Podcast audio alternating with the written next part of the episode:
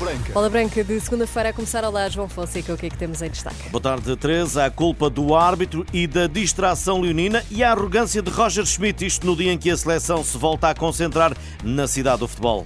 O melhor do desporto a começar agora mesmo. Olá, contra o Benfica e contra o árbitro. O Sporting jogou e perdeu na luz por culpa própria e ainda de Artur Soares Dias. Carlos Barbosa, antigo vice-presidente dos Leões, encontra justificação para uma derrota que diz injusta na equipa de arbitragem e na desatenção final dos jogadores às ordens de Ruben Amorim. Eu acho que houve ali alguma desatenção. É evidente, quando fomos à luz, sabíamos que íamos jogar contra uma grande equipa e contra o árbitro, já estávamos fartos de saber isso, e, e portanto o que demonstrou-se logo com a expulsão do, do Gonçalo Inácio, distraiu-se, a meu ver, distraiu-se naquela parte final, quando a gente vê que o Paulinho está, tem os dois, os, dois defesa, os dois jogadores atrás e portanto estava no lance e podia ter interceptado aquela bola. O campeonato continua, ainda faltam muitos jogos, eh, ainda falta muitos bons árbitros, enfim, falta tudo isso. E não ficarmos eh, zangados nem tristes com uma derrota destas, que eu considero que foi injusta, mas por culpa própria, obviamente. Ironia ou não, a realidade é que o antigo dirigente se mostra surpreendido com a campanha do Benfica esta época. Águias que lideram a Liga a par do Sporting e que a paragem para as seleções será benéfica para o conjunto leonino. Penso que as paragens beneficiam todos os clubes. É muito importante para rever não só pessoas que estão mais cansadas, lesionadas, táticas, tudo isso. Eu não consigo perceber, não consigo perceber como é que o Benfica tem a equipa que tem tem um treinador tão mau, porque já foi bom e agora não consegue mexer na equipa, não consegue levantar a equipa, não sei porquê, isso, não, nem me quero meter nisso, como é evidente, mas fico surpreendido com o Benfica, com a má prestação do Benfica este ano. Ruben Amorim falou de um resultado que pode deixar moça na equipa, mas o antigo dirigente aconselha calma a um grupo que tem dado boa conta de si. Penso que o Sporting está bem, nós temos uma grande equipa, temos, eu tenho visto os jogos, temos praticado um bom futebol, tenho ido ao estádio, tenho visto o apoio dos sócios, tenho visto enfim, o ambiente que se vive no, no Sporting e penso que está tudo a correr bem. Vamos, vamos, vamos com calma. Carlos Barbosa, antigo vice-presidente do Sporting, hoje a bola branca. Roger Schmidt voltou a sorrir depois da vitória de ontem no derby da capital contra o Sporting, mas o triunfo e a liderança partilhada com os Leões não é ainda sinal evidente de mudança. Em bola branca, Diogo Luiz, antigo jogador das Águias, não aprova a forma como o alemão se comportou após um jogo que ganhou quando estava à beira do precipício.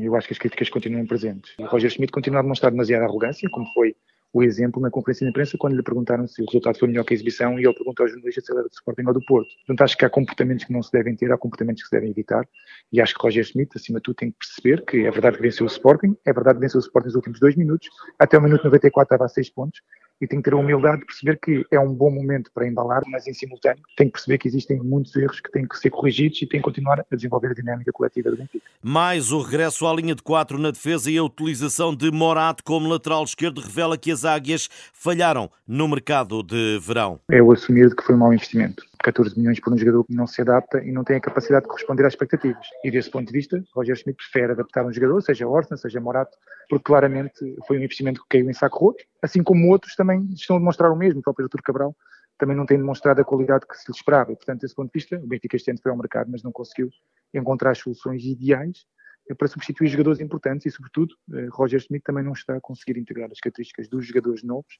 na sua forma de trabalhar. Como o Jurasek, Roger Schmidt teve outra percepção com o regresso dos jogadores aos seus verdadeiros lugares, tomando como exemplo maior João Neves. Em primeiro lugar, acho que representa racionalidade. Acho que Roger Schmidt finalmente percebeu que tem que jogar num sistema que está a trabalhar. E a verdade é que, mesmo tendo sido um jogo dividido, o Benfica esteve muito melhor do que quando jogou contra as centrais. A equipa sente-se mais confortável, os jogadores estão nas posições certas, basta ver João Neves e o próprio Rafa, a forma como jogaram ontem.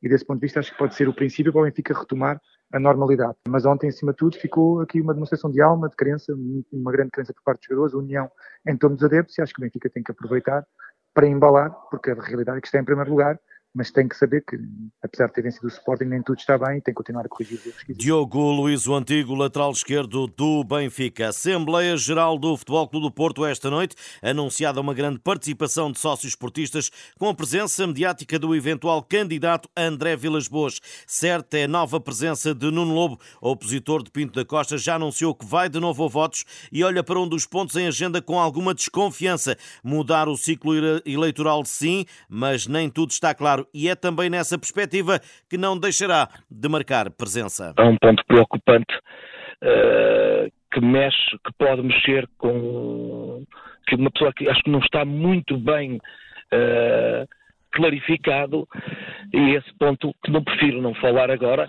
esse ponto preocupa-me. Eu já tive, já, já tornei público que um dos pontos que eh, pode levantar a Lema, para mim não, não, não diz nada, que é que as eleições sejam marcadas para após o fim do ano desportivo. Concordo, Lobo mostra-se preocupado com a capacidade do local para acolher muitos sócios, mas não com a anunciada presença de André Vilas Boas. Interrogo-me porque é tanta importância. O Vilas Boas é mais um sócio do Clube Porto, nada mais. O Vilas Boas, ou o Fernando, ou o José, ou o Joaquim, ou o Manuel, estarão lá. E o Vilas Boas é mais um sócio do Porto, tendo as cotas, penso que essa é das premissas maiores a ter as cotas em dia. E, e o Vilas Boas, certeza, como outros, outro sócio qualquer, será bem, bem recebido.